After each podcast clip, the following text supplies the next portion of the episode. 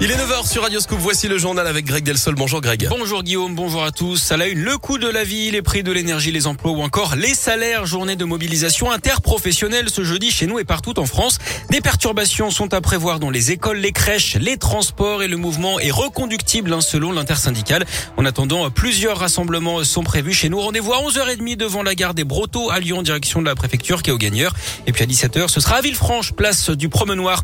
Dans l'actu également, les personnels de l'éducation nationale auront droit à 10 autotests gratuits par mois en pharmacie à partir de février. C'est ce qu'annonce ce matin le gouvernement. C'est en fait une application d'un arrêté publié la semaine dernière au journal officiel.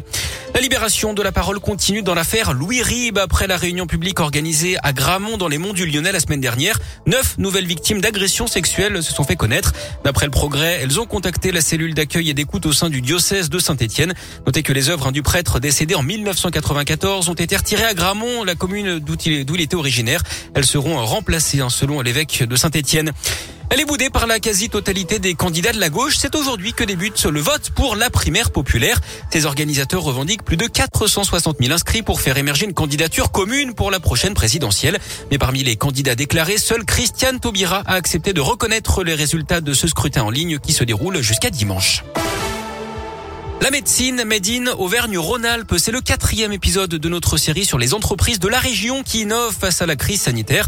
Aujourd'hui, Radio Scoop met en valeur un traitement contre le Covid, celui de Fabentech, basé à Saint-Priest, près de Lyon. Le laboratoire biopharmaceutique fait partie des 25 projets sélectionnés en novembre dernier par France Relance pour relocaliser des produits de santé permettant de lutter contre le Covid. Les explications de Valentin Chenard. Oui, Fabentech développe depuis plusieurs années des anticorps de synthèse, notamment pour l'armée qui y a investi pour trouver un antidote en cas d'attaque biochimique. Les anticorps, c'est ce qui permet à notre système immunitaire de combattre les virus et Fabentech a réussi à développer des anticorps polyclonaux qui, contrairement aux habituels monoclonaux, s'attaquent à tous les variants du coronavirus. Sébastien Iva, le président de Fabentech. La technologie polyclonale va prendre le virus par plusieurs angles, enfin, va attaquer par toutes les surfaces et va pouvoir neutraliser le virus et donc euh, l'empêcher de pénétrer dans euh, l'organisme de la personne. Cette technologie serait donc plus efficace pour détruire les différents variants du Covid. Ce futur traitement baptisé Fabenkov serait délivré en intraveineuse à l'hôpital en deux injections espacées de 48 heures. Merci Valentin. Les premières analyses in vitro et sur des chevaux montrent que le traitement neutralise les variants du Covid et les mois à venir seront primordiaux hein, puisque les prochains tests seront faits euh, sur des humains. Du sport et du basket, énorme challenge ce soir pour l'Asvel, déplacement à Barcelone, deuxième d'Euroleague.